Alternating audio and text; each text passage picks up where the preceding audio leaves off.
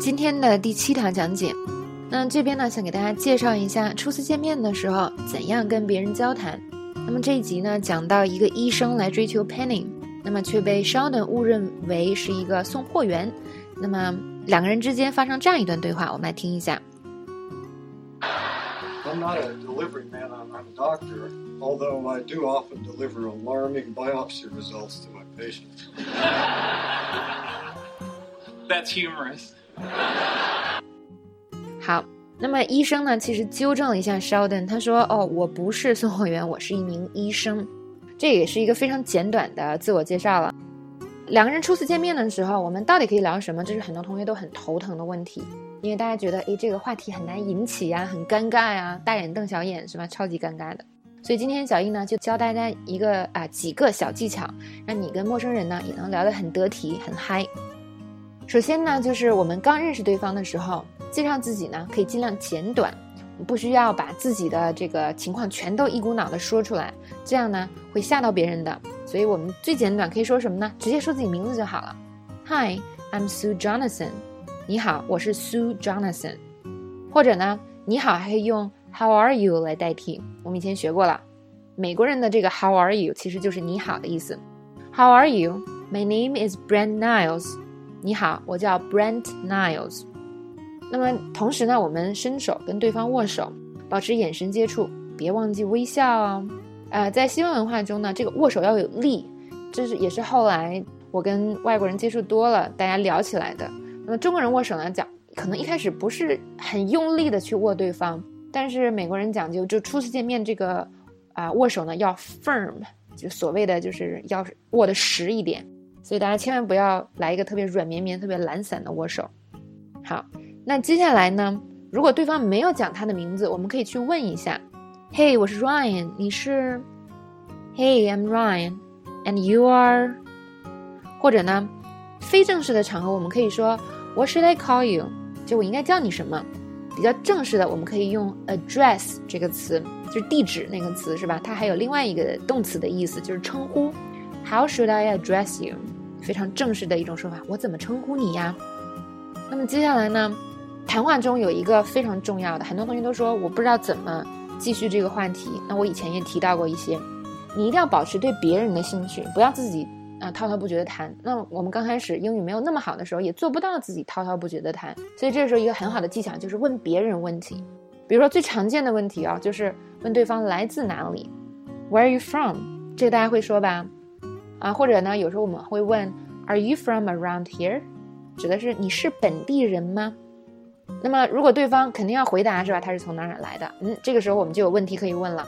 嗯，我们就继续追问关于对方啊家乡的问题。比如说，我们看这样的一段一段对话：你是本地人吗？Are you from around here？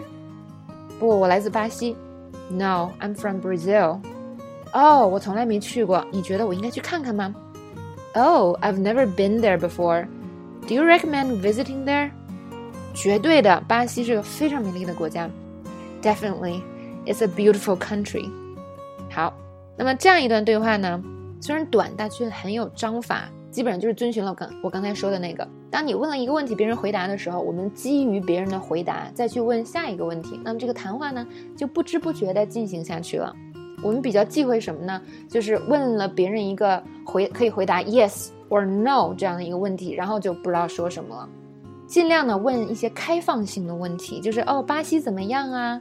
你能不能给我介绍一下巴西啊？巴西的风土人情这样的话题呢，可以打开别人的话匣子。我们也可以继续根据他说的东西来往下问，这样的话题就自然而然的进行下去了。还有一点忌讳就是，切忌突然的转变话题。本来两个人聊的这个话题聊的挺好的，你可以继续往下聊，不要突然间想起一个话题就转别的了。如果你转的太快的话，会让人家感觉啊反应不过来或者不适应，可能这个谈话呢非常有可能就中断了。好，既然你问过别人，那么接下来呢，对方很有可能会问你的家乡，因为毕竟初次见面嘛。这个时候呢，我们可以适时的介绍自己。来看这样一段小对话，第一个人问：“那你从哪里来呢？”你说：“我来自中国。”哎，你去过吗？So where are you from? I'm from China. Have you ever been there before? 没有。哎，那儿怎么样呀？嗯，我来自北京，一个历史悠久的大城市。No, how is it? Well, I'm from Beijing. It's a big city with a lot of history.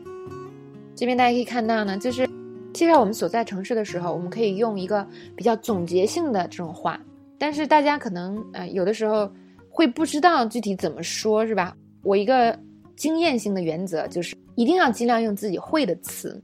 很多同学一到社交场合就懵了，第一想的就是想脑子里想了一大堆复杂的东西，想要跟外国人表达，表达不出来就觉得哦，我英语好烂啊。其实不是这样，因为你想的那些复杂的东西是吧？其实是很难用英语完全表达出来的。相反，我们聊天的时候要用尽量简单的词汇，用自己会的东西去大概表达自己的意思，大家懂吗？这个大概很重要，你不要追求百分之百表达自己的原意，这个很难很难的哟。所以呢，大概表达自己意思就好了，把这意思传达给外国人，这个谈话就能继续下去了。